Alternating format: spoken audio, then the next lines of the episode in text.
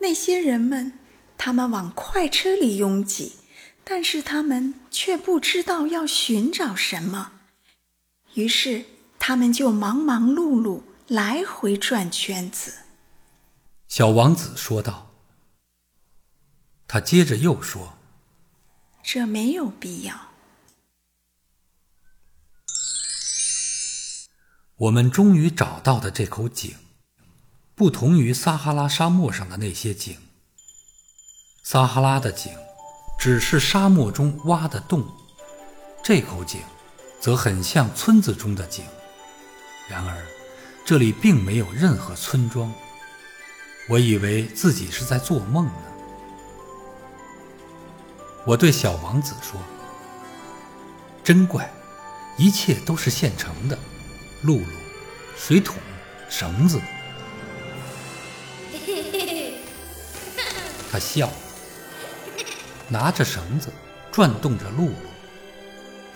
露露就像是一个长期没有风来吹动的旧风标一样，吱吱作响。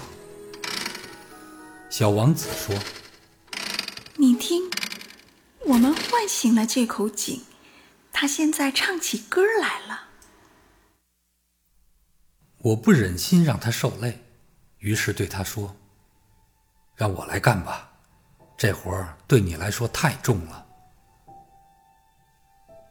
我慢慢的把水桶提到井口上，我把它稳稳的放在那里，我耳朵里还响着露露的歌声，我看见太阳的影子荡漾在水面上。我正需要喝这种水。给我喝点儿。小王子说：“这时我才明白，他所要寻找的是什么。”我把水桶提到他的嘴边，他闭着眼睛喝水，就像节日一般舒适愉快。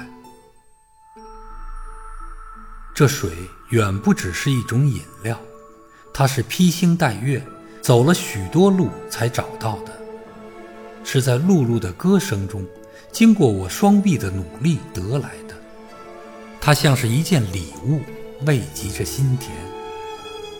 在我小的时候，圣诞树的灯光、午夜的弥撒的音乐、甜蜜的微笑，这一切，都使得在圣诞节时我收到的礼物，辉映着幸福的光彩。